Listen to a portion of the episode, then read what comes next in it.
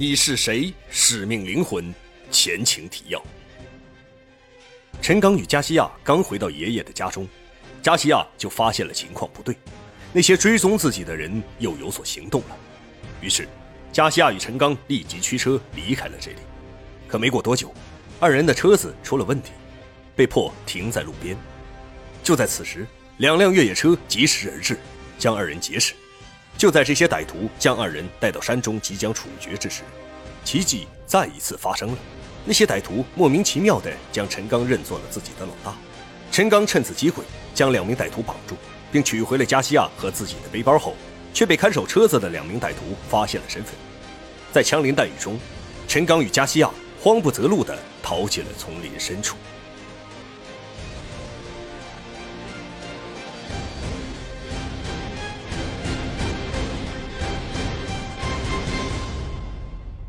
第三章十二，丛林神庙。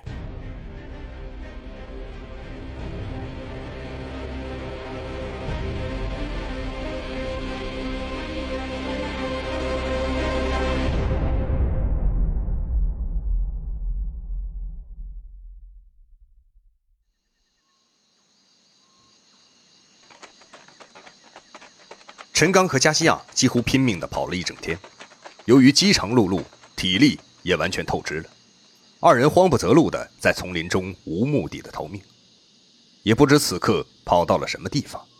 追杀他们的人不时的在后面打着冷枪，好在丛林还算茂密，一直没有伤害到陈刚和加西亚。眼看着天色渐渐的暗了下来，二人也不知跑到了什么地方，实在跑不动了。二人的脸上和手都被树枝刮出了血痕。衣服也都被刮出了很多洞。陈刚坐在地上，大口喘着粗气，用耳朵仔细听着周围的动静，感觉追踪的人并没有追上来。加西亚也累得瘫倒在地上，大口的喘着气。快，快看看，东西跑丢了没有？加西亚提醒着陈刚。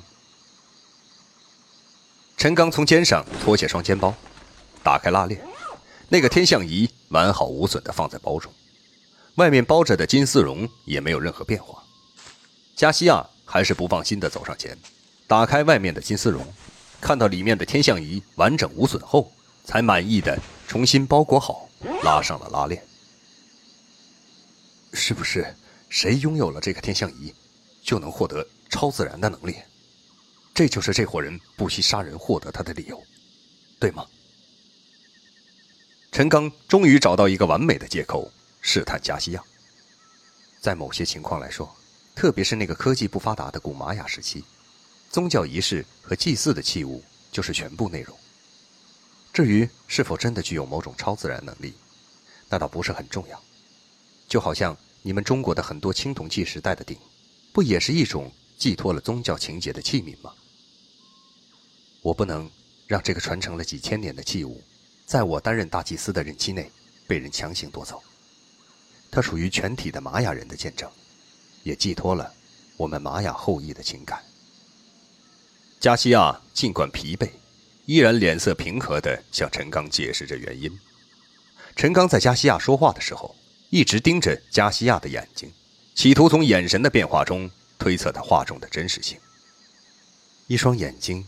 犹如一汪湖水一般的清澈到底的凝望着他，陈刚无法判断眼前这个漂亮女人的话是否真实。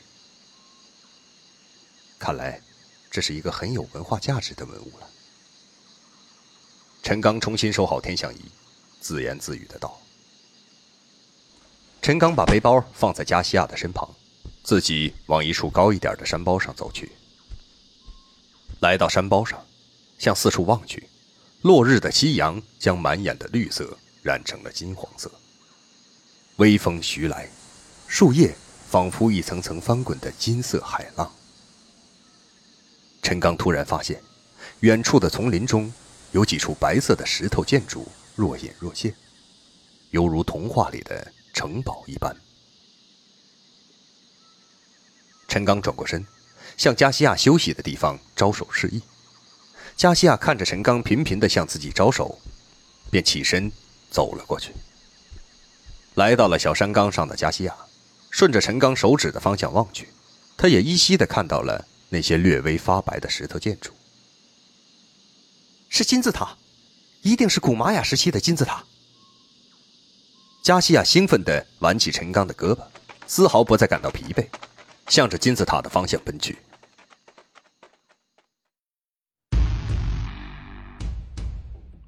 加西亚，你到底对我隐藏了什么秘密？如果我说，你就是那个命中注定会拯救我的人，你会怎么想？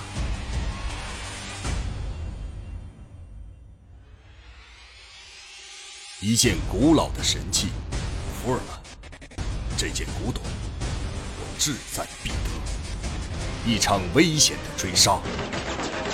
你怎么会惹到了这么危险的家伙？一次命运的安排。我一直在等待一个从东方到来的男人。一张熟悉的面孔，陈先生，你是礼堂中的那个人吗？欢迎收听《你是谁？使命灵魂》第三章《美洲玛雅之谜》，作者王金，由。徐淼播讲。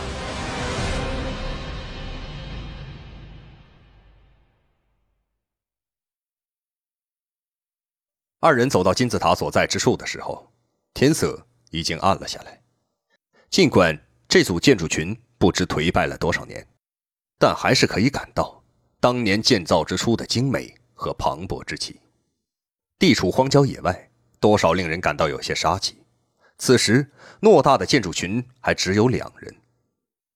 陈刚看到这些金字塔，内心感到有些恐惧。与陈刚正相反，加西亚看到这些建筑，显得异常兴奋，拉着陈刚的手就要向金字塔上攀爬。我们还是在金字塔下找个地方先熬一夜吧，天亮之后再上去吧。陈刚望着阶梯陡峭、高高向上的金字塔，对加西亚说。要是我们现在不趁着天黑之前爬上去，夜晚降临后，我们就会成为美洲豹的晚餐的。陈刚听到加西亚这样一说，仿佛感觉周围的丛林中真的有一只美洲豹在注视着他们一样，他便不再争辩，与加西亚一起向其中一座看起来三处建筑中最高的一座走去。通往金字塔顶端的台阶很陡，二人手脚并用。不一会儿，就爬上大约四十多米的顶端。金字塔的顶端是一个大约两百平方米的平台，平台之上有一座看起来类似四四方方宫殿的建筑。建筑由粗大的石柱作为支柱，宫殿的房顶是由石板搭成的，四面的墙壁上开着三扇硕大的窗户。不过，四面的围墙已经坍塌的只剩下残垣断壁了，只有一面墙。还算完好。原来用于建造宫殿的巨大石头，滚落到平台的周围。我们在这个地方暂时先住一晚吧，天亮之后辨别出方向，再做下一步打算。要是知道这处金字塔建筑的具体位置就好了。说者无意，听者有心。陈刚下意识的看了一眼手腕上戴着的多功能电子表。他在功能键上按了一下，表盘的液晶显示屏上立即显示出一串数字。陈刚看着表盘，随口说出了 GPS 定位显示的坐标：经度八十八点三零二四，纬度二十点三八零七。加西亚听到陈刚说出具体定位，笑着跟着重复了一遍。说完话。他走到陈刚面前，拉着陈刚的手，走向金字塔平台的一处稍微能避风的地方，停了下来。夜幕完全将这处野外的玛雅时期金字塔废墟笼罩了，夜晚的温度也越来越低，二人并排躺着的距离也越来越近。相识不久的一男一女，默不作声的各自想着心事。好冷啊！加西亚打了一个寒颤，轻声的自言自语着，首先打破了沉默。他说话间，将身体向陈刚躺着的位置靠了靠。陈刚也感觉，夜晚野外没有遮挡的风有些寒意，他的衣着比加西亚稍微厚实了一些。于是，陈刚脱下了自己的外套，顺势将身体靠了过去，将外套盖在双方的身体上。